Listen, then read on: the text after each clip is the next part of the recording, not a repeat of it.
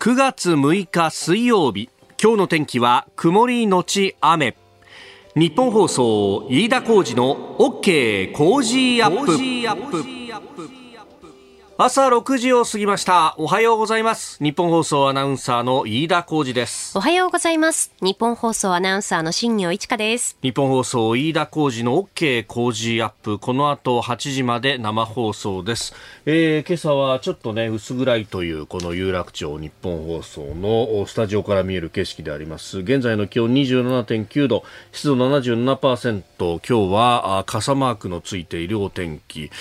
昼過ぎ午後ぐらいからですかね。そうですね。ただ今もうレーダー見てみると降っている地域あるんですよね。うん、南部を中心にもう降り始めていまして、うん、まあ特にやっぱり午後からは雲が厚みを増して夕方以降は広い範囲で雨が降りそうです。なのでまあお出かけの際雨が降っていなくても今日は傘をお持ちになった方がいいかなと思います。そうだよね、はい、なんか一雨来るごとにね、えー、気温が下がってと、まあ、昨日は35、6度まで上がってっていうねところですけれども。やっぱなんかここから先は雨来るたびに少しずつ気温が下がるのかなというね感じになるのか、まあ、蒸し暑さは続きますけれども。そう、まあ、とは言っても週間予報を見ると30度は下回らないんですよね。でもさ、はい、もう35度、6度が続いたから30度でももはや涼しいというか。いっていう。いや、なんか、こんなことで秋の気配を感じるのも嫌だなと思いながら、ね、ですよね。あの、近所のスーパーに、いサンダルというかね、B さんで、はいはい、えー、出かけるわけですよ、うん。で、そうすると今まではあまりに暑すぎたんで、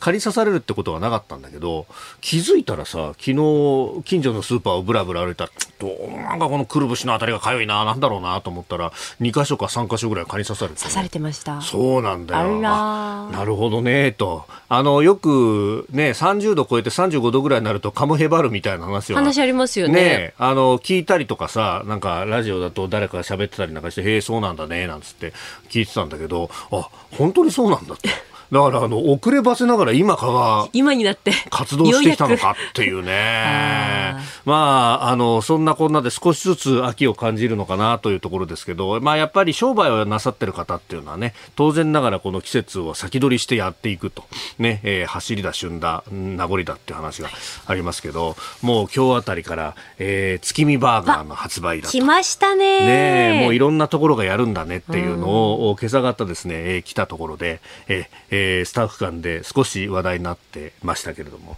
そう、あれがさ、まあ、あの、某有名ハンバーガーチェーンだとさ、ほら、あの、照り焼きだとかいろんなこう種類あるじゃないですか。ありますね。あれ好きで食べるんだよ、俺も。でもあれがさ、ショートケーキと同じようにさ、崩さずに食べるのがすごく難しくて。難しいですよね。難しくない？あの、食べて進んでいった時に、上のパンだけ短くなったりしません？そう。でさ、なんか、あの、卵って、特にあの目玉焼きってさ、はい、基本つるつるなわけじゃないですか。そうですね。で、それにさ、照り焼きのソースがまたつるつるにするわけじゃないですか。かスライドするんですよね、食べながらそのなんか。そうなんだよ。そうなんだよ。もうさ、ローション相撲かみたいな感じでさ。なんかね、ぐっちゃぐちゃになっちゃうんですよね。捉えどころがなくなってくるっていう、ね。わかりますわかります。で、厚みがあればあるほど、かぶって勝った瞬間にニュルっていくんですよね。そうそうそうそうそうそう。そう。俺を置いていくなと。あれをどうやってうまく食べるのかなっていうね。ね何かコツがあるなら教えてしかもさ、大体1か月ぐらいでさ、その、あの、時期が過ぎるじゃないですか。そうそうそうです。スキーバーガー売ってる時期ってそんな長くないじゃないですか。はい、そうですね。だから、極める前に大体終わるんだよ、シーズンが。毎年それを繰り返してるんだよ。いつまでたってもあれだってさ、俺子供の頃ぐらいからやってるからさ、もう20年、30年やってるはずなのにさ、一向にあれ一向に上手にならない。で、なんかそのね、紙の中に溜まってっちゃうんですよね、どんどんなんか。ある。ソースとか。そうそうそうそうそう。そうなんですよね。上手に食べられない。あれなんかコツあるんですかね？誰か教えていただきたいところです。はい、今年こそはうまくなりたいなうまくなりたいですねね。いつもどうしたらいいんだろうと思ってそのままにしちゃうんですよね。そうそうそう。まあ最終的にはね、それはお腹の中に入れば一緒なのかもしれませんけれども、まあそういう風情のないことを言うわけにもいかないので、えー、えー、ぜひ何の話をしてるんだろうね。まあでも、あの、そうやって秋の気配が少しずつやってきたぞというところであります。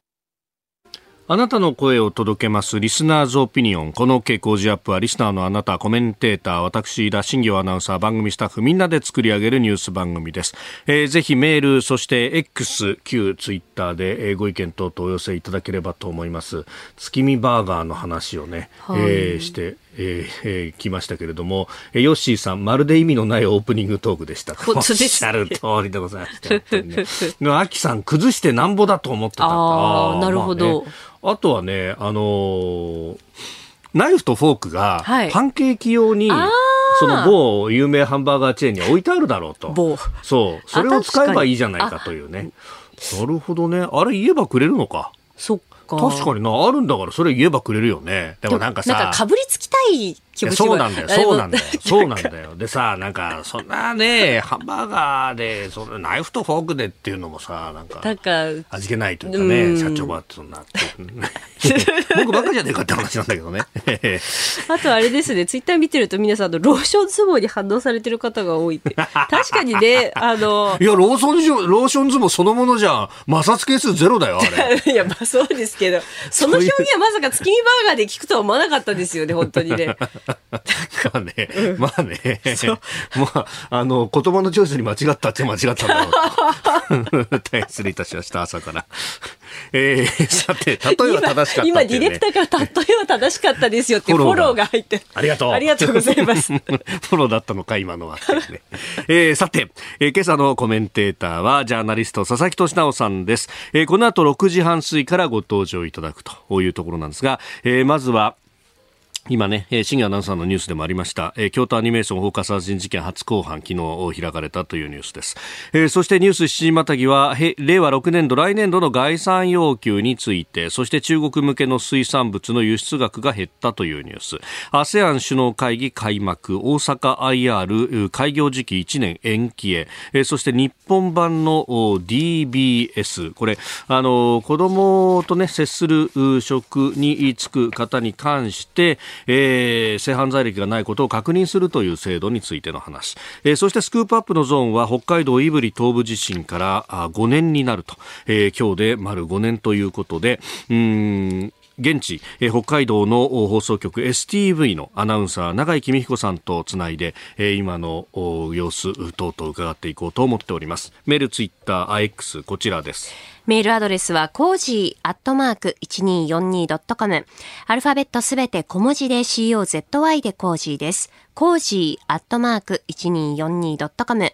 ァックスは0570-021242。X への投稿は、ハッシュタグ cozy1242。ハッシュタグ cozy1242です。今週は JA 茨城旭村トマト部会から大玉トマト 4kg1 箱を毎日5人の方にプレゼントしています。 Cozy Up の番組ホームページにプレゼントの応募フォームがあります。こちらに住所やお名前、電話番号を登録してご応募ください。ここが気になるのコーナーです。スタジオ朝刊各紙が入ってまいりました。えー、今日の一般紙一面トップは4紙が、えー、京都アニメーションの放火殺人事件の初公判についてであります。まあ、後ほど取り上げますが、朝日新聞、京アニ放火殺人認める初公判、被告やりすぎだった。弁護側、心神喪失で無罪。えー、読売新聞共和に放火事実認めるこんなになくなるとは青葉被告初公判。心神喪失無罪主張弁護側。えー、産経新聞共和に放火殺人認める初公判。弁護側責任能力争う青葉被告こんなになくなるとは。えー、そして毎日新聞も京アニ放火殺人認める被告やりすぎた地裁初公判、えー、責任能力争点弁護側無罪主張と。いうことで、まあ、見出しを読み上げるとこの裁判の、ねえー、焦点というものが見えてま、えー、いります、えー、この裁判について今日のコメンテーター佐々木俊直さんと後ほどまた深めていこうと思っております、えー、さてそんな中で気になるニュースですけれども、今日から、昨日から、えー、岸田総理大臣は、えー、ASEAN、そして、えー、G20 という海外出張に出かけているというところです。インドネシア、そしてインド歴訪ということで、その前に、えー、出発前にですね、まあ、与党幹部と、まあ、会ってというところで、えー、帰国後に党役員人事、そして内閣改造を行うんだということを調整次第では9月の最終週に遅らせる考えも示したなんてことがね、えー、報じられております。で、朝日新聞は一面の肩のところに、えー、首相麻生氏留任の意向、党人事、内閣改造、木原氏続投で調整というふうにも出ております。まあ、この改造の人事についてというのがですね、まあ、そろそろこのぐらいから、えー、出てきだす。まあ、来週の帰ってきたところ、月火水あたりになるのか、調整が進まなければさらに後ろに倒すということでありますけれども、まあ、かなり小ぶりの人事なんじゃないかとか、あるいは、えー、女性が入るんじゃないか、えー、そうすると上川陽子さんだったりとか、小渕優子さんだったりの名前が出てくるぞというところなんですが、まあ、えー、このね、人事に関しての話ばかりで、まあ、その先の、えー、政策についてっていうのがあんまり出てこないと。で、えー、その先で解散どうなるんだというあたりだとか、えー、補正予算がどうなるんだというところなんですが、まあ、この辺もなんか、えー、ガソリン等々のエネルギー価格に対しての補助金の部分は出てくるんだけど、それ以上の話が、まあ、あんまりこう出てこないと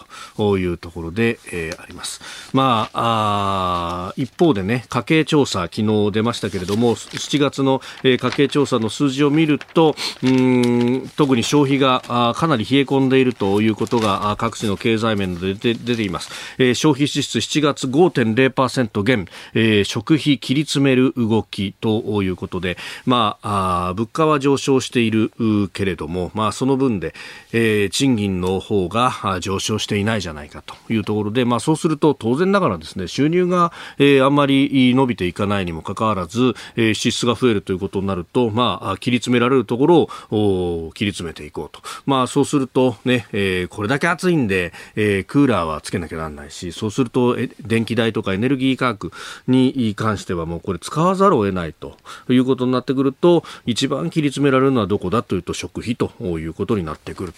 というところであります。まあ、これこうなってくると、まあ、可処分所得はどんどん圧迫されているという状況で、まあ、これでね、え、内需の拡大というところにはなかなか行きづらいだろうと、え、いうことであります。まあ、確かに賃金はね、この春の、え、春闘で少し上がったというところはあるんですけれども、それだけじゃ足んないよねということには当然ながらなってくると。まあ、この可処分所得をどう残すんだっていう話がですね、うん、ほとんど聞こえてこないっていうのが、一体どこを見て政治やってんだっていう話にもつながってくるんですが、えーエネルギーに関してはね、確かに補助金でっていうところなんですけど、まあ、それだけじゃなくてですね、えー、全体として税金下げるとかしてくんないと、お我々庶民としては苦しいよね、というところになってきます。あの、商売やってる方もね、えー、やっぱり同じようにいろんなものの値段が上がってるんで苦しいよと、えー、こちら、捜査市からいただきました、アッピーちゃん、えー、捜査で農業してます。えー、5人ほど雇って、えー、雇用をお願いして赤ピーマンを栽培してるんですが肥料費、資材費、燃料費そして人件費すべて値上がり、えー、ですが販売物は以前のままの価格、えー、経費値上がり分を販売価格に転嫁できないのが現状です。さらに人件費が上がったら規模を縮小するしかないです。なんとか考えてくださいとこういうふうにいただいております。いや本当あのこれでね最低賃金をまた伸ばすんだみたいな話を岸田総理やりますけれどもいやこれを先にやっててしまうと、まさにこの人件費の部分もコストが上がっちゃって、むしろ商売を縮小したりとか、ね、次への投資っていうわけにいかないよっていう方がこれ、えー、たくさんいらっしゃるということなんですが、まあこういったことがどこまでこう届いてるのか、えーなんかね、あの、この間、あの、前回の参院選の後に、まあ、次の選挙まで黄金の3年間だ、みたいなことが言われて、えー、だから、岸田さんいろんなことができるんじゃないかと、いうことが言われたんですが、むしろですね、選挙がないから何もやんなくていいやになってないかと、俺、選挙ないから、まあ別にそんなにこうね、えー、財政出動とかお金出さなくても、審判されないんだから、あ現状維持のままだろうみたいなですね、えー、逆バイアスがかかってるようなところがあって、まあ確かにあの、自民党の中の人に話を聞いても、本当にね、もう動かなくなってきていて、うん、フラストレーションばかりがたまるんだというような話を聞いたりなんかもいたしますが、うん、黄金の3年間つうのもなんか、考えもんだよねと。で、解散風が一旦吹いたあたりでは、えー、ちょっと尻に火がつくようなところもあったりしたんですが、結局それも今しぼんでしまって、えー、今下手をすると、来年の総裁選を無風で過ごすために、今、えー、まあ、安倍派であったりとか、いろんなところから支持を取り付けちゃえば別に選挙もやんなくていいんじゃね？みたいなことになってきているというような、えー、分析もあるんですけれども、この悪しき停滞というものはですね、将来に対しての過根は相当残すんじゃないかとということも思ったりなんかいたします。この時間からコメンテーターの方々ご登場です。今朝はジャーナリスト佐々木俊直さんです。おはようございます。おはようございます。よろしくお願いします。さあ、まずは京都アニメーションのスタジオが放火され、社員36人が亡くなった、えー、京アニ放火殺人事件。初公判が昨日、京都地裁で行われました。裁判員裁判による審理であります。えー、青葉真司被告は起訴された内容について間違いありません。こんなにたくさんの人が亡くなるとは思わなかったったと述べていると。えー、被告側の弁護士は責任能力がなかったとして無罪を主張しているという事件であります。まあ被告本人もね、すごい全身の97%やけどっていうね、ほとんどなくなるんじゃないかって思われてたのを、まあ、医師が必死で治療されてですね、もう、なんでね、もう30何人も亡くなった事件で極刑は当然予想されるなぜそこまで治療するのかっていうと、まあ、やっぱりきちんと裁判でね、はい、自分と向き合ってほしいっていうね、うまあすごいですね。やっぱり日本の医師のねそのなんていうか、尊敬するしかないなと思うんですけど。でも一方でこの青葉被告言ってることが、はい。なんだろう、これ、心神喪失に当たるのかどうかっていうのは、まあ、それはあの司法の判断なんで、なんとも言えないんですけど、えー、報道されてるのを見るとね、言ってることが、なんだろう、こう、闇の勢力にとか、はい、なんかいわゆる陰謀論みたいなことを盛んに言っていて、それを言い出してしまうとね、もう今世の中、SNS のおかげで陰謀論が至る所に溢れてるわけですから、そういう人たちが起こした犯罪っていうのも、なんか心神喪失に当たるのかっていう、そうですよね。ねその陰謀論とね、心神喪失の境目って何なんだろうっていうのが、また新たなテーマとして、ね、もたげてきてる、来てる感じもしますよね、これはね。まあ、ご遺族の方々も、傍聴された方もいらっしゃるし、あるいは報道で知ったという方もいらっしゃいますが、やはりこの陰謀だとか妄想の部分で動機を片付けられてはたまらないと。そうですね。もっと解明すべきだと。いう指摘まあ、弁護側としてはね、はい、もう他に弁護しようがないので、心神喪失で争うしかないっていう判断だったと思うんで、そこはしょうがないと思うんですけどね。ただ、まあ、司法がしっかりその陰謀論と心神喪失の境目のところをね、はい、論じてほしいなと思います。うん。まあ、これね、で、しかも、な、いろいろこう報道されているところによれば、あの、この事件の前にも、お埼玉で、うん、えー、事件を起こそうとしていたんじゃないかというような話があったりとか、まあ、いるね、ただ、こういうそう潜在的に他にもいるんじゃないかという話を考えると、あのー、事件記者は昔やっててですね、はい、殺人犯とか散々取材したんですけど、えー、なんかね、90年代ぐらいからの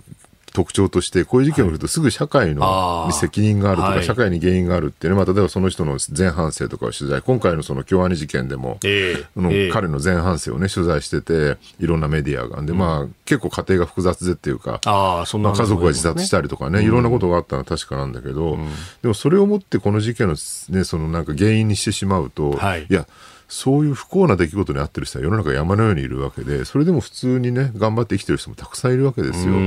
で、その人たちに対して逆に僕は失礼じゃないかなと思うし、はい、どんな境遇であろうか、それが恵まれてようが恵まれてないからはですね、一定数やっぱこういう凶悪犯、凶悪犯罪走る人って、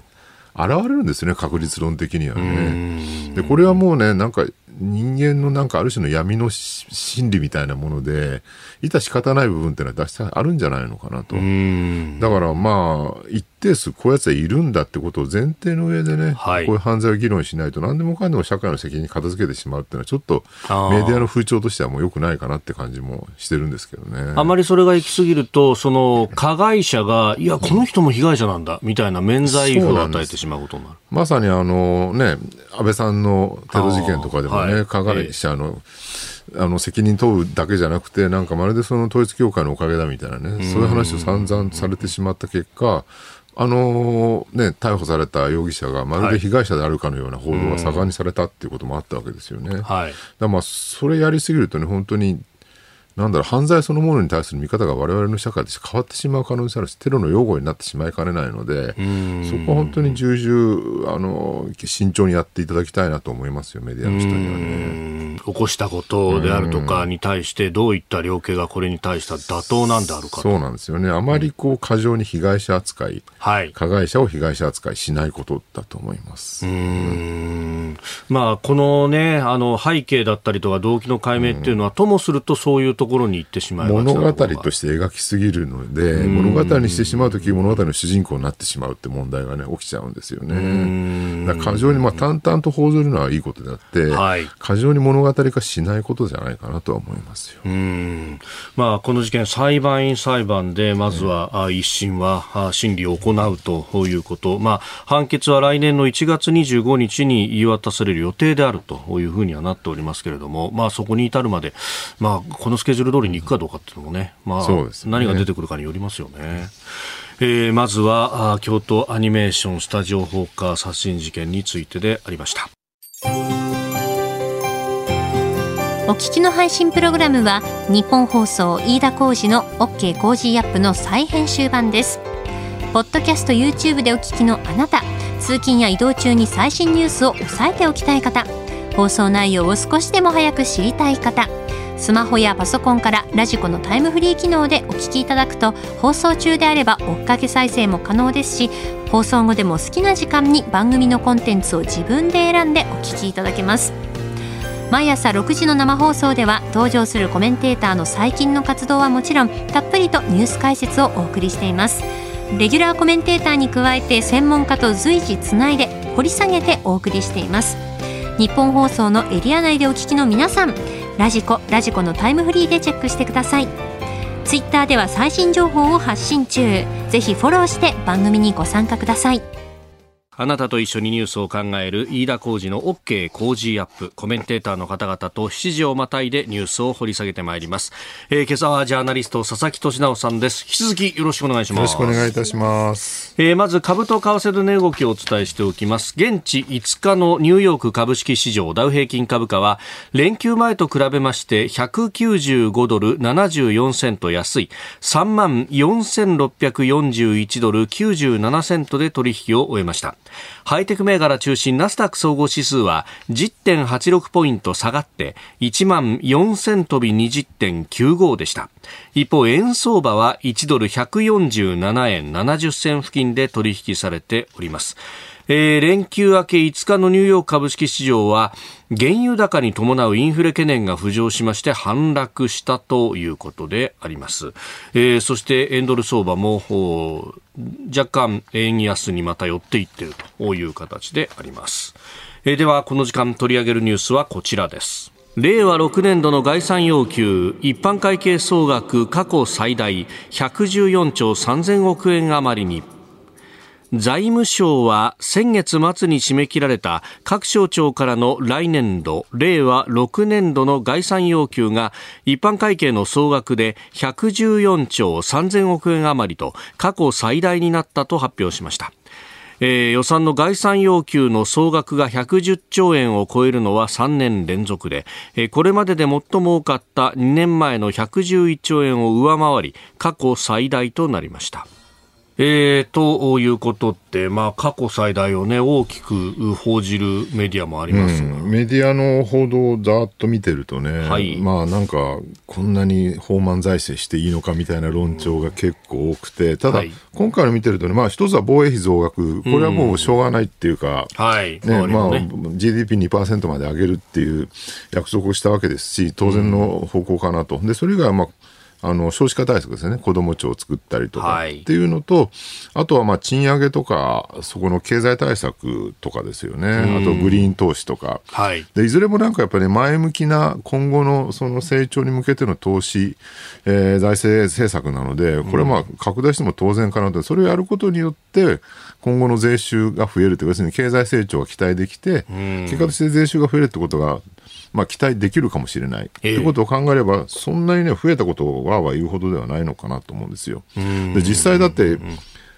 去年、今年の、去年が、去年の税収70兆円超えたんですよね。ね初めて超えたっていう。うん、で、前年度からで4兆円増えたってすごいですね、4兆円。だって、消費税、普通1%上げると2兆円増えるって言ってるわけだから、ね。はい、消費税を2%上げたのと同じぐらいの税収増加であると、別に増税も何もしてないのに、結局それはコロナ明けとかね、まあ、いろんなことで、えー、あの経済が良くなってるので、それで税収が増えただけであると、はい、まさにこのね、うんうん、えー、経済を拡大することによって税収を増やしていくっていうのが王道であるっていうのはまさに証明されてるわけで、うん、なんか増税せよ、増税せよって言ってる、ね、一部、向きもありますけども、はいえ。ー、その論理はこれでもう破綻してんじゃないかと僕は思うんですけどね。まあ、経済を回すことによって、うん、まあね、経済のパイ全体が、まあ、規模が拡大すれば、うん、その分、額面でいや税収だって比例して増えていくよねという話、ね、そうなんですよね。で、まあ、実際、今回の物価が上がったことによって、はい、消費税が、まあ、税収が増えてしまったっていう厳しいところもあるんだけど、とはいえ法人税とか所得税も増えてるわけで。これ円安の恩恵とかでね、そうなんですよ。結構企業は収益が上がってるという話ですよね。必ずしもその物価高によって苦しくなってるってだけではなくて、ただ今の問題っていうのは法人のその収入が増えて、法人税が増え、税収が増えてるんですけど、一方でその企業の儲けがですね、あんまり、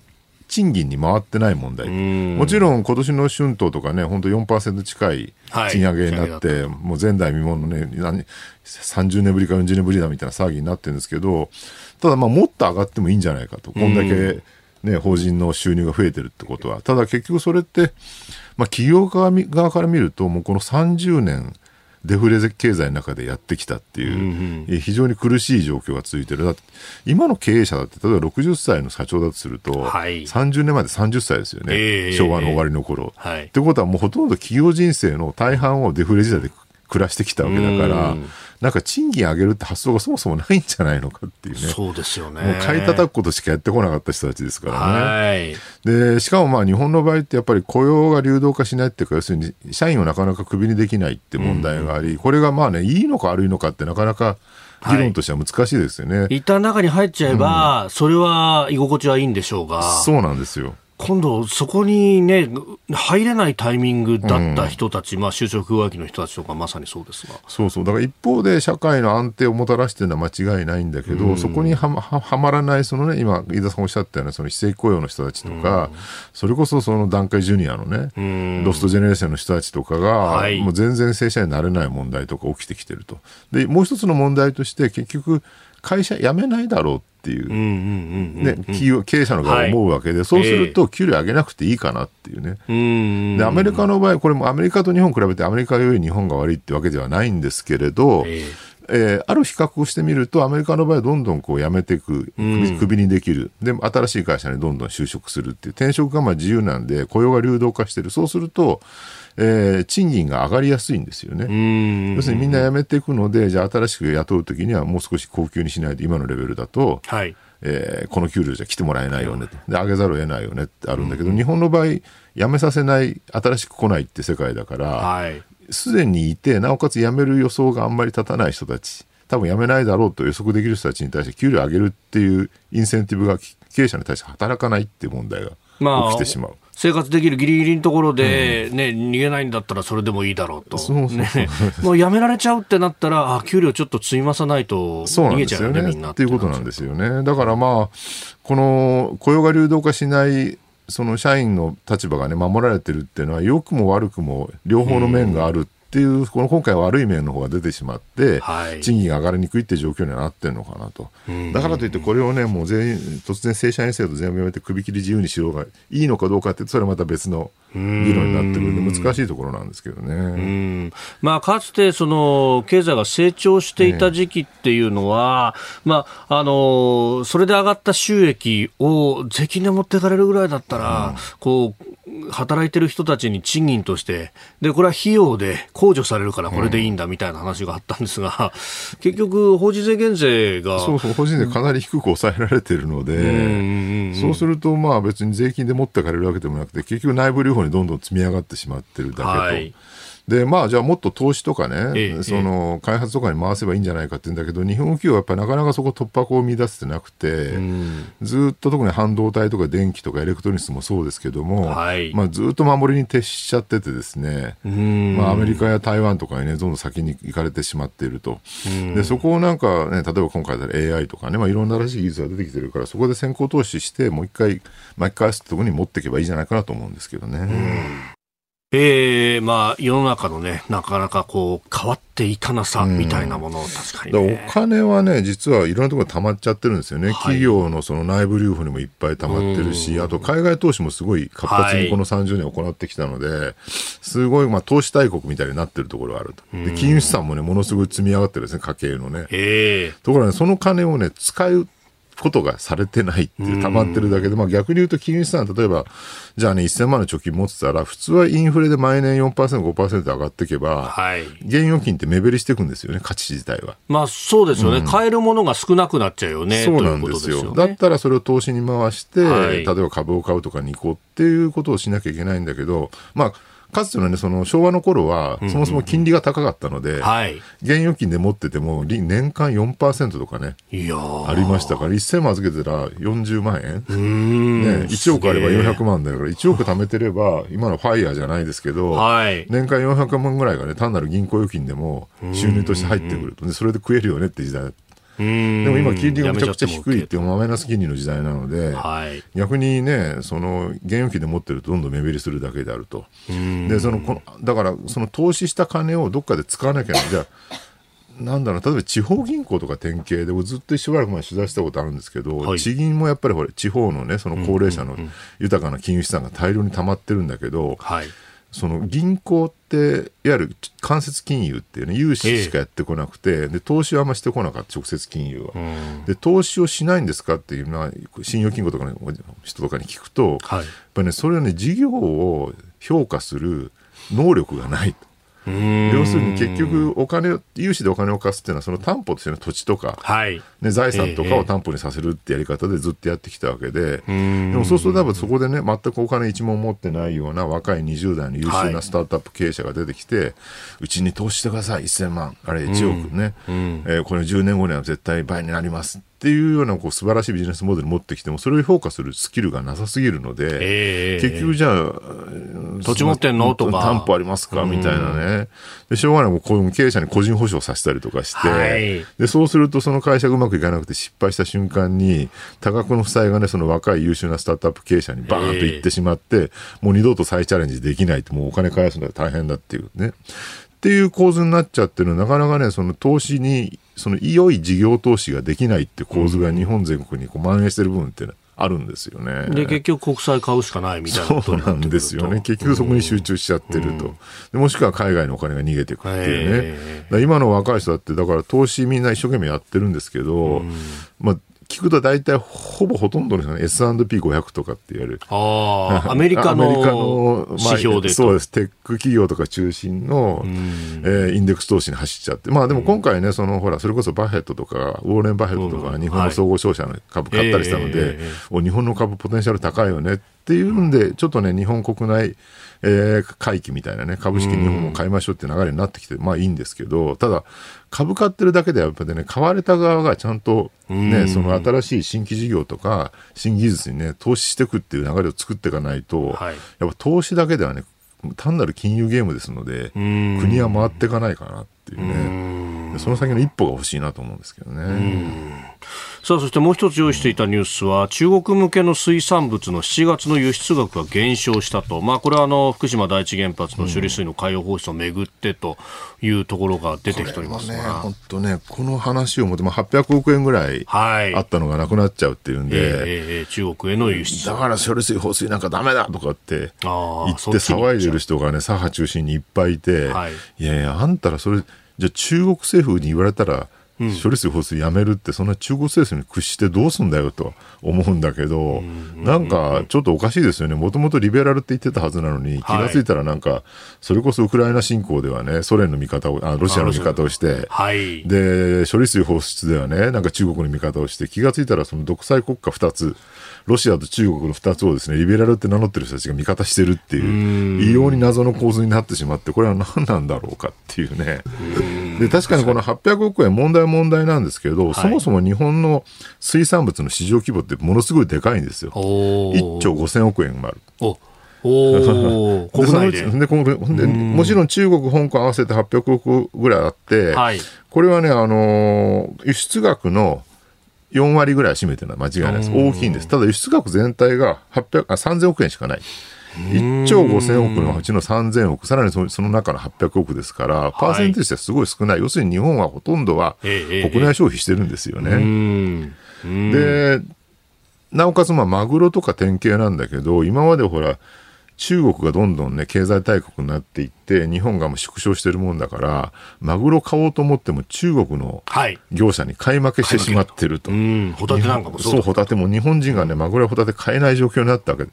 買い負けしてたんだから、今度は日本人が買えばいいじゃないかと。ってことを考えれば800円ぐらいはね、十分カバーできんじゃないかなと思うんですけどね。おはようニュースネットワーク。東京有楽町日本放送キーステーションに全国のラジオ局21局を結んでお届けいたします。時刻は7時11分を過ぎました。おはようございます。日本放送アナウンサーの飯田浩二です。今朝のコメンテーターはジャーナリストの佐々木俊直さん。取り上げるニュースはこちらです。ASEAN 首脳会議開幕。中国の新しい地図に反発の声。ASEAN の首脳会議は5日インドネシアの首都ジャカルタで開幕し議長を務めるジョコ大統領は会議の冒頭インド太平洋地域で激しくなるアメリカや中国など大国の競争とは距離を置く姿勢を強調しました。一方、中国が先週発表した新しい地図をめぐって南シナ海で中国と領有権問題を抱える加盟国から反発の声が上がりました。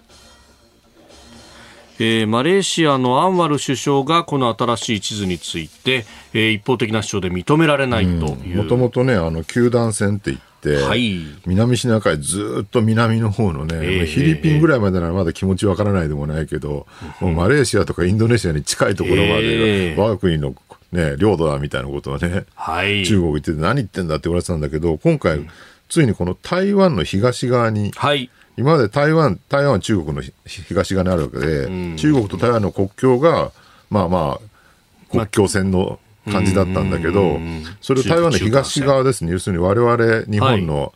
ね、はい、あのー、そうそう与那国島とか、ね、そう、あの辺のところまで、迫ってくる感じで線が1本増やされて、球団線が10段線になったっていうね。えー、なんかその線を、うん、あの一般の地図と重ねてみると、うん、あれこれ与那国島でかぶってんじゃないかみたいな、そうなんですよね。ちょっと線が太いんで、えー、線が混じっちゃってるんじゃないかなっていうね。なんかもう非常に、えー、ここまで言うのかっていう感じなんですよね。で、注目されてるのは、ね、多分こう ASEAN で、まあそもそも ASEAN がどういう立場になるのかと。まあもちろんこのね、柔軟戦には激しく、はい、えー、抗議、ASEAN はしてるわけなんですけど、一方で、じゃあ、だからといって、その中ロに対立している日米を西側諸国と完全に歩調を ASEAN が合わせてくれるかというと、まあ、そういうわけでもなさそうで、はい、あの議長国インドネシアなんですけど、そのジョコ大統領がね、開幕式の時に、えー、ASEAN は平和維持のため、いかなる勢力の代理にもならないっていう、これだから、もちろん中国に寄るつもりは全くないけれども、はい、かといって日米欧の側にね、寄るってわけでもないですよってことで一応釘刺してるのかなって感じなんですよね。だからそこをどうやってバランス取るか、もちろんね、ほら、経済的に言うとね、ASEAN、東南アジアは中国とむちゃくちゃ、えー、はい、深い関係なので、そう簡単に手は切れないよねってある。えー、一方でじゃあね、日米を、まあ、中国に、ね、政治的に寄ってしまうと、これはまあ、ね、どんどん侵略される心配あるので、それもできないよね、はい、ってところで勝ち取りどうするかと。で、逆に言うと日本から見ると、まあ、岸田さんが言ってるわけなんですけど、うんはいまあ、いわゆるグローバルサウスって言われるようなね、えー、その中ロでもなく日米欧でもない、えー、南半球の中心の国々とどう付き合うのかというのが、うん、まあ、今回の ASEAN で日本としてもそのグローバルサウスの問題に向き合う良い機会になってるのかなと。うどういう形でね、その ASEAN と仲良くできるか、ね、はい、こっちに引き寄せられるかっってことを、まあ、試されてるというのが一つと、あともう一個は、あの、その後 G、20がそうですね。ありますよね。インドで、ね、それにも出席されて岸田さん、そこにはあの中国のナンバー2のえ李強首相。が来る、はい、そこで何が話されるのか、もしくは個別の対談とかあるのかどうかってところも多分中国、注目ポイントかなっていうね。ちなみに李強さんってあれですよね、あの首相なんだけど、はい、え上海の市長をやってたのかな。そ、ね。ね、こからいきなり、はい、あの、習近平のえー、速記みたいな形でわっと引き上げられていきなりね、えー、トップに上がってしまったっていうね、はい、だから経済に実はあんま詳しくないとかいろいろ言われていて、えー、で今中国でのほら習近平の経済失策がむちゃくちゃ問題になっていて、はい、不動産だ不動産のね、もう大大不況で、まあ、バブル崩壊に、日本のバブル崩壊に近いみたいなこと言われてるんですけど、で、失業率もむちゃくちゃ上がってたりとか、あと経済成長率もね、これはっきり数字わかんないんだけど、はい、相当低いよねって言われていて、で、ほら、あの中国の長老が集まる会議あるじゃないですか。北戴河会議。北戴河会議。はい。あれでもなんか相当長老陣から、なんか、やばいんじゃないのって釘を刺されたみたいな報道も流れてきていて、はい、で一体これ、この後習近平どう出るのかっていうのは結構注目集まっているところで、そのね、李強首相が何言うかってところも結構気になるところかなって感じでありますよね。まあ本当、このね、ASEAN に関しては、まあ彼らとしては、その大国の従属変数のようになりたくはないと、もう自分たちで自分たちのことは決めていくんだって、まあこれは当たり前のことですけれども、ね、そこの尊重みたいなものっていうのを、まあ日本はやれる国というか、ね、でき、そういうアプローチを今までもしてきた部分はあります、ね、あの安倍さんが、ね、掲げたホイップですよね、はい、自由で開かれたインド太平洋っていうのは、別にあれは中国とか排除するっていう構想ではないわけで、はい、インド洋から、ね、太平洋に至るこの一帯をすべて自由で開かれたものにして、はい、その一つの強権国家が支配するみたいな構造にはしませんっていう枠組みなわけですよね。それはだからね、ASEAN でも十分肯定できる、仲間にできるものである。中国も排除しませんよっていう前提であれば、うん、ASEAN も入りやすいかなと。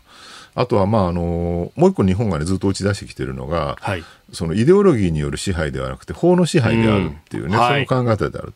と。アメリカみたいに、まあ、キリスト教的なのリベラリズムに基づいたってやると、ある意味植民地的なね、こう、ものがあるので、はい、ASEAN がね、そのアメリカの傘下に入りません。我々はそのアメリカのイデオロギーの味方ではないのでっていうことになってしまうんだけど、日本は法の支配である。要するに国際法に基づいて、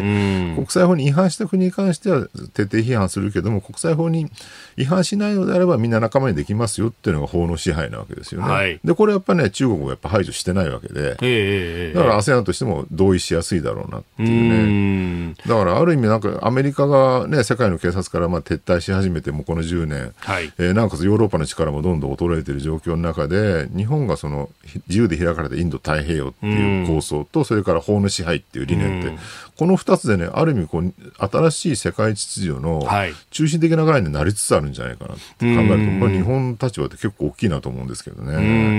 まあ、その辺をね、今回この、まあ、ASEAN の首脳会議、特に明日は日 ASEAN をや、あ、今日は日 ASEAN をやって、えー、明日は東アジアサミットをやると、まあ、ここに、まあ、中国からも来るし、で、アメリカも、ハリス副大統領が来ると。まあ、ここでね、日本何をこう打ち出していくのか、そういうことですよね。うんあとまあ台湾問題ね、はい、アメリカはどこまでコミットしてくれるのかとか、あと今回のその銃弾戦という謎のね、新領土地図を中国を出したことによって、台湾問題、どういう変化が起きるのかってところも気になるところですよね。うんまあ、この辺ね、まあ、中国側もどういう発言をしてくるのか、日本側もどうやって反論していくのか、えー、今週の注目ポイントだと思います。えー、そして、えー、続いてのニュース、こちらです。大阪 IR2030 年に開業延期。大阪府と大阪市は昨日大阪でのカジノを含む統合型リゾート IR の開業に必要な取り決めをまとめた実施協定案を公表し開業時期について当初予定していた2029年秋から冬頃から2030年の秋頃に延期すると発表しました。えー、1年遅らせたその理由は政府による区域整備計画の認定が想定より遅れたということなどなどというところだそうです。まだ6年、7年も先なのに。そうですね。早くも1年延期って言ってることは今後さらに延期する可能性もあるんじゃないのかなっていうね、まあ、ちょっとこの理由がはい、詳しい情報がまだあんまり出てきてないんで、よくわかんないんですけど、多分その今、大阪万博でね、はい、あのー、パビリオンのね、建築がむちゃくちゃ遅れてるっていう問題と連動してる可能性もあるのかなっていう、要するに建築費が今むちゃくちゃ高騰してるし、あと、例の2024年問題っていうね、働き方改革で、えー、例えばトラックドライバーが足りなくなるとか、はい、えー、現場のね、ににあの人件、えー、人員が足らなくなるみたいな問題があって、まさにこの建築のね、そうなんですよね。で、その影響で、2020 4年、2025年でしたっけ、万博。はい、万博25年、そうですね。だからあと1年半ぐらいしかないんだけど、はい、全く工事が進んでなくて、着工したパビリオンが一つもないっていう状況であると。まあ、もう特区的にここに関しては、もう働き方改革の上限を取っ払ってくれ、みたいな、話も、万博の委員会のっていうか、その主催者から出てるんですけど、一方でもね、ゼネコンなんかの話だと、いやいや、そこだけ特例で認めてしまったら、他にも特例認めるとか、どんどん出てきてしまって、結局働き方改革なし崩しになっちゃうから、そんなもの特例にしちゃだめだっていうね、意見もあったりとか、なかなかね、ここは岸田政権としてもね、どういう扱いで万博やるのかって、なんかね、万博のために働き方改革一旦やめますっていうのは、あまり国民の納得得られないんじゃないかなと僕は思うんですけどね。そうですよね。まあ、もともとその未来をどうしていくんだとか、うん、そういうこう大きなものを見せるっていうのが、うん、万博の理念であったはずなんですが、なんかそれが、いや、未来もじゃ変わらずに、あの、厳しい労働環境が長かってなるとそうなんですよね。メッセージとしておかしくなりますよね。うん、そもそも万博って何なのかっていうね。まあ、だから技術の進化とかを見せるっていうのはもともとのね、そのパリ万博の時代からやってきたことなんだけど、はいえーえー、19世紀の終わりから、うんはい、今の技術ってそんな箱じゃないっていうね、AI なんかもそうだけど、別に目に見えるわけじゃないわけですよ。えー、ね。そのあの、メタバースとかもそうですけど、うそうなるとね、じゃあ技術って何なのかって見せるときに、もうちょっとこう、旧来の万博パビリオンじゃない形の新しいミクサってもうちょっと考えてもよかったのかなって気もしますけどね。まあ今更言っても始まりませんが。うん、確かに、その物語としてね、見せるとか。そうなんですよね。続いて、教えてニュースキーワードです。日本版 DBS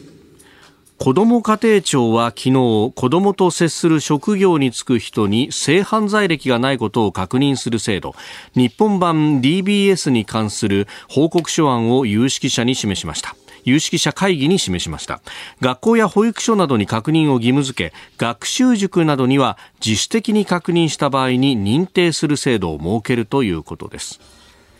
ディスクロージャーバーリングサービスの頭文字を取って DBS イギリスの制度だそうですが、えー、日本日本語に直すと前歴開示前歴者就業制限機構の略となるというところだそうです。うんまあ当然やるべき政策だと思うんだけど、はい、やりすぎるとね、うんうんうん、まあ人権問題になるっていうか、試験制限になりかねないので、相当慎重にやらざるを得ないだろうなと思うんですよね。あの報道なんかを見てるとね、不起訴の場合は対象にしないって書いてあって、当たり前だろ、そんなもんっていうね、有罪になった場合だけ対象にしますよっていう、まあ、不起訴って、まあ、もちろん当然ね、性犯罪でも冤罪はあるわけですから、はい、痴漢なんかでもよくね、冤罪の問題って前から言われてるわけで、えー、でそういうものまで含んでしまう可能性があるから、まあ、そこは慎重になるべきだっていうのと、もう一個は、あの、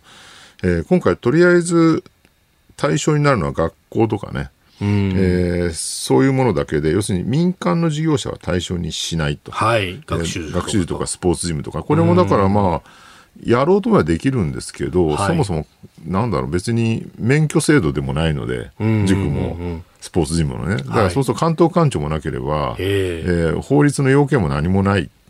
えー、任意的な民間企業ですから、それをね、どうやって縛るのかっていうと、まあ、やりようがないよねと。まあ、やりようがなくはないのかもしれないけど、そこまでね、立法して、やるほどの話なのかっていう問題があるわけですよね。だからまあ今回は、その、義務付けじゃなくて、はい、えーと、うちはそういうのは雇いませんよっていうね、DBS を利用してますよってことを手を挙げたスポーツチームとか塾に関して、それを認定するっていう、そういうやり方にしてるって、まあ、これはね、妥当な判断なのかなという感じで、まあいいんじゃないですかねって感じですけどね。うん。まあ、この辺がギリギリのラインでもあるし、というところなんでしょうかね。確かに子供を持ってる親からするとね、うん、でまたこの性犯罪というものはあの何度もそうなんですよ、ね、再犯率が高い再犯率は非常に高いと言われていて、うん、まあなんだろうな一種のこう障害とか病気とかねそういうものに近いものではあると。でまあ、ただ内心の自由っていうのはもちろんあるわけで、はい、最近だとそのペドフィリアとかねいわゆる子供の児童性愛みたいなものをどこまで取り締まるかって議論も一方であって、はい、ただ例えばじゃあアニメとかでね、はい、漫画とかでそういう児童性愛的なものって表現としてあるわけですよね。実際の子供を使うものはもちろん児童ポルノなんで、はい、NG ですけども、アニメーションとか漫画であればそこには実在の子供は存在しないからそれを見るっていう行為に関してはこれは内心の自由表現の自由の一部だろうっていうんで擁護してもいいんじゃないかっていう議論はあるわけなんですよね。ただ、うん、もうそれさえもね、もう許せないって言ってる人たちはたくさんいると。はい、ただそれはね、うん、ここ難しいんですけど、非常に兼ね合いが。えー、不快だから許せないのか、はい、実際に子供に害があるから許せないのかっていうのは分けなきゃいけない。で、批判してる人の大半はね、その不快だから許せないって言ってるだけに見えるんですよね。で実際に子供に害があるかどうかっていうと、ただ児童性愛のような思考を持ってる人ってのはやっぱり一定数必ずいるんですよ。でそれを内心の中で、持ってて、それは表には出しませんと。ただし、その欲望をなんとか解消するために、そのアニメとか漫画みたいなね、コンテンツで対応してますと。その代わりに、その実在の子供には一切ね、その近寄りませんっていうようなことは擁護すべきじゃないかって考え方もあるわけですよね。はい、そこまで禁止してしまうと、えー、漫画とかアニメまでね、禁止してしまうと、それを実在の子供に手を出してしまう可能性が高まるっていうね、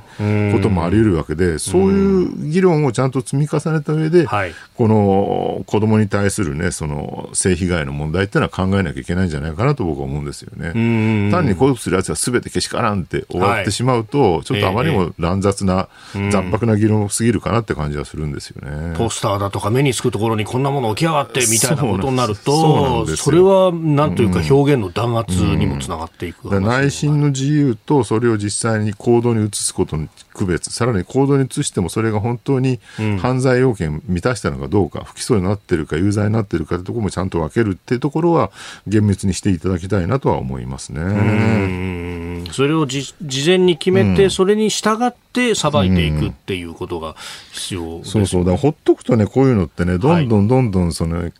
範囲が拡大していくっていうね、もう何でもかんでも派閥的になっていくってことが起きるので、なるべく派閥的にならない、性善説に完全に立ってしまうのはよくないんだけど、性悪説に完全に立ってしまうのはよくないわけで、どっちもよくないから、性悪説と性善説の間でね、どこでバランスを取るのかっていう境目をちゃんと区切りつつ国、あの法律として、法律っていうかその制度としてはね、やっていくのがまあ大事なのかなと思うんですけどね。まあね、そういった、こう、漫画だとかのコンテンツもこれを見ることによってむしろ加速するんだみたいなことを指摘する人もいますがそこはこうこう学術的な精緻な議論が必要になって、ねうん、そうそう。過去の研究で少なくともそういうものが性被害を増やすということは実証されてないっていうのは間違いないと思うんです。けど、うん、まあ、さらにそれは研究、えー、をね、ちゃんとそういうのを支援するとかってことも大事じゃないかなと思うんですけどね。うんお送りしております。OK 工事アップ。お相手私日本放送アナウンサー飯田浩二と新業一華がお送りしています。今朝のコメンテーターはジャーナリスト佐々木俊直さんです。引き続きよろしくお願いします。よろしくお願いいたしますさあ今週のこのスクープアップのゾーンは日本放送が9月1日の防災の日に合わせて展開しております防災キャンペーンに合わせてさまざまな情報をお届けしております、えー、5年前の9月6日、えー、2018年9月6日午前3時6分に北海道胆振東部地震が発生しました、えー、北海道厚真町では最大震度7を計測しまして、えー、この時間この地震で、えー、関連死も含めまして44人の方が亡くなられました、えー、また広い範囲で土砂崩れが発生北海道全域でブラックアウト、えー、大停電が発生いたしました、えー、5年が経って今どういった教訓復興がなされているのか、えー、今朝は地元北海道の放送局 STV ラジオで朝の情報番組北海道ライブ朝耳を担当されています永井公彦アナウンサーに電話をつなぎまして伺ってまいります。永井さんおはようございます。はい、おはようございます。ご無沙汰しております。あよろしくお願いします。よろしくお願いします。あの、地震から3年が経ったあところで、はい、えー、永井さんをお尋ねしてお話を伺ったことがありました。ね、ねで、東まで来ていただいたんですもんね。ありがとうございます。いえいえとんでもないです、はい、本当にあの時もね、えー、お忙しい中時間取っていただきまして、いえいえありがとうございました。はい。で、あれからさらに2年が経って、えー、えー、この地震から5年ということになりました。えー、はい、地元、まあ、北海道といっても、まあ、広いですけれども、どうですか、永井さん、ご覧になっていて、あるいは皆さんお聞きになっていて、どういった受け止め方なさってらっしゃいますでしょうか？まあ、ようやくあのコロナ禍明けて、われわれも出張増えてきて、ですね道内いろいろ行くようになったんですけど、はい、まあね、あの長時間の停電という、いわゆるブラックアウトという、まあ、大きな出来事があったもんで、はい、北海道いろいろ見てみますと、うん、やはり特に農家さんの危機意識高くて、自家用発電備える農家の方、非常に増えました。けども、ほとんどのところ備えてるのかなという、なんかそういう感じがしますね。あの当時ね、あの、発電ができなくなって、電気がなくなったっていうことで、例えば搾乳ができなくなってね、酪農家の方も影響を受けたりとか、あ、こんなところにも影響があって、いろいろありましたもんね。あの、牛はね、すぐ乳房炎になってしまうものですから、少しでも電気が止まってはいけないということが、まあ、農家の方々の危機感につながったようですね。で、われわれの生活レベルで言いましても、やっぱりスマホの充電というのが大きな課題だったというのと、あ,、はい、あとは、その時の教訓から充電しなければならないグッズというのが必要だなということになって、防災グッズとか充電グッズって、今までこう9月1日の防災の日に合わせて家電量販店でコーナー作るっていう感じだったんですけど、ここ5年はですね、やっぱり常に、あの常設されてるような形で札幌市内にも、えー、防災コーナーっての目につくようになりましたんで、まあ、あの市民レベルでも意識はかなり高まってるのかなっていう気がしますね。でまあ、身近なところでも、われわれの職場でも、防災士の資格を所得する人間が非常に増えました、はい、防災士。はい。これ、まあ、どうですか、5年経っての記憶の風化だとか、そういったところっていうのは気になるところありますか？まあそうですね。あの正直、リスナーの方からもですね、はい、呼びかけるごとにいろいろ忘れてたとか、やり方わからないとかっていうところを言われることがあるのと、えー、あとは北海道も広いので、やっぱり場所によってだいぶ温度差があるなというのを実感として思っています。で、まあ、この厚間のある胆振ですとか、はい、あと日高、十勝、筑紫野、根室といった太平洋側は、まあ、今回のこの北海道胆振東部地震から引き続きまして、はい、まあ、今後、千島海溝地震というのが心配されてるわけですよね。はい。でまあ、関東の皆さんにとっては、この南海トラフ地震というのが大きな問題かと思いますが、われわれ北海道民にとっては、この千島海溝地震というのが、かなりの確率で発生するという警鐘が鳴らされてますんで、今、非常に脅威になってます。ということで、太平洋側では相当の意識の高い防災教育がこの5年でなされるようになってきてて、はい、例えばこう高台へ行く看板の設置だとか、えー、そういうことも目立つようになってきましたし、学校でも実際にやってるなというのを、えー、目にする機会が出てきました。えー、一方で日本海側ですとか、オホーツク海側では、ちょっと温度差があるなという、そんな気がしますね。なるほど。はい。確かにね、この日本海溝からずっと続いて千島海溝というものがあって、そこでプレート型の地震などが起こると、本当に大変な被害が想定されてますもんね。そうなんですよね。これは、まあ、で連動して起きるっていう学者さんもいらっしゃるんで、はい、本当にあの日本全国、きちんと手を取り合ってですね備えなければいけないことかなと思います。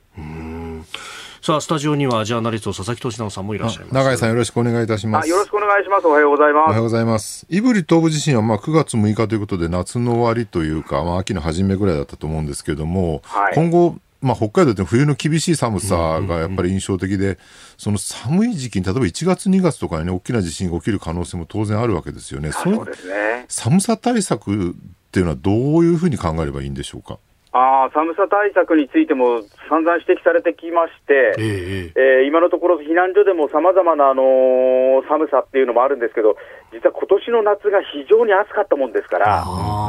逆にあの暑さ対策というのも課題になってるなってことが今言われてまして、えー、例えば、えー、避難所でも北海道の場合には防寒を考えているものですから、あのー、断熱材だとかそういうことには気を使ってるんですけど、逆に風通しとかそういうことは全く考えられてないんで、そういったところについてどうやって対策をしていくのか、でそれと、まあ、今回のこの胆振東部地震は、9月に起こったということで、はい、この起こる直前に台風が来たんですよね。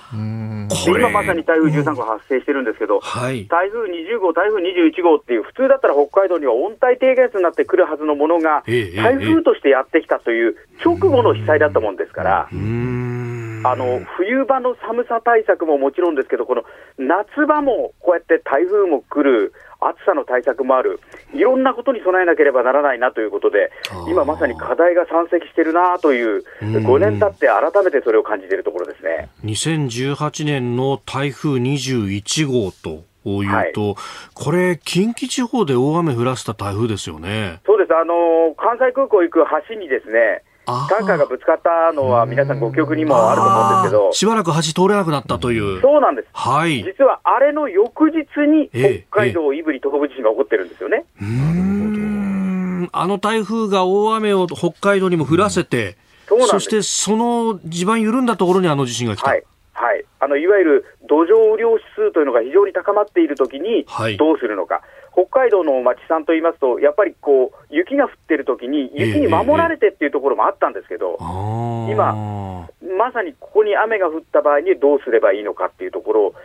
えなければならないなというのが大きな課題になってますね。当時の映像でね、はい、山肌がどんどん崩壊してね、えー、もう。はいすごいえぐれてるのが衝撃的だったんですけど、今、これはどはい、どうなってるんです？だいぶ回復したんでしょうか？いえいえ、あのー、厚真町の宮坂町長が先日、会見に応じてくださいましてですね、えー、やっぱり特に林業の復興と、被災者の心のケア、はい、これ、今後の課題として挙げてました、まだまだやっぱり道半ばというところですよね。えー、北海道では去年、昨年度からの5年間というのを計画の集中対策期間ということですから、はい、まだですから、これからというところですね。えーまあ、インフラについてはね、あの、えー、この5年でだいぶ復旧できたんですけれども、なるほど、まあ、あのそういったところ、細かいところまではなかなか手がつけられないという状況が続いてますね。うん。はい、さあ、永井さん、ご自身は番組でどういった呼びかけされてらっしゃいますか？あのいわゆるローリングストックということを呼びかけてまして、すで、にみんなで備えようよということで、ですね、うん、えー、3か月に1回、えー、自分のうちにある飲み水、はい、それから缶詰など、防災食を確認しましょうということを言っています。ただあとはガソリンを満タンにしておくと、いざという時に安心ですよというのも言ってるんですけど、はい、最近、リスナーさんから届いたのでは、えー、原油高、そしてガソリン高で、常に満タンにしておくのは苦しいですという声が来ました。そうです、ね、これは現実だと思います。ただ一方で、じゃあ、本当に被災したときにガソリンが足りないでは、やっぱりいけないので、なるべく、なるべくやっぱり車の中には、ガソリンを蓄えておいた方がいいという、この現実はあると思うんですよねうんあの当時も本当、ガソリンスタンドにね、長蛇の列ができてっていうことがありましたもんね。そうなんですよね。だから、個々人が満タンにしておけば、相当のあの、はい、家庭内での備蓄ができるんで、えー、あのガソリンスタンドでの行列も、まあ、あれが半分にできたり、3分の1にできたりすると、相当その、本当に困ってる人に行き届くかどうかっていうところは変わってきますよね。やっぱり、まあ、あの、公の助け控除はもちろんそうだけれども、はい、まずは自分たちであるいは周りで自助共助で備えておくっていうのが大事なんですね。そうですね。まあ、ですからペットボトルの水も、うんうん、あの、3日分というふうに言ってますけども、ご家族だったら相当な量になるじゃないですか。確かにそうですね。これもだから消費しながら、きちんと毎日、例えば晩酌するときに、うんうん、あのー、一本余分にビールではなくて水割りにして、それで 減らしていくとか、えー、まあいろいろ家で飲んだりしながら、えー、ローリングストックといって、そうやって消費を続けていくってことは大事なことなのかなと思います。うんわかりました。長井さん、はい、本当朝早くからありがとうございます。また、引き続きいろいろ教えていただければと思いますので、はい、またよろしくお願いします。こちらこそよろしくお願いします。どうも、ありがとうございました。はい、失礼します。失礼します。え北海道の放送局 STV ラジオ長井公彦アナウンサーに伺いました、えー、今週のスクープアップ防災について情報をお届けしていますあなたと一緒に作る朝のニュース番組飯田浩二の OK コージーアップ日本放送の放送エリア外でお聞きのあなたそして海外でお聞きのあなた。今朝もポッドキャスト YouTube でご愛聴いただきましてありがとうございました。飯田浩司の OK Cozy Up。東京有楽町ニッポン放送で月曜日から金曜日朝6時から8時まで生放送でお送りしています。番組ホームページでは登場いただくコメンテーターのラインナップや放送内容の原稿化された記事など情報盛りだくさんです。また公式ツイッターでは平日は毎日最新情報を配信中。ぜひチェックしてみてください。そしてもう一つ飯田浩司アナウンサーが「夕刊フジ」で毎週火曜日に連載中。飯田浩二の「そこまで言うか」こちらもぜひご覧になってください。忙しい朝そして移動中。ニュースを少し深く知りたい時。ぜひ AM、FM、ラジコはもちろん日本放送のポッドキャスト YouTube でお楽しみください。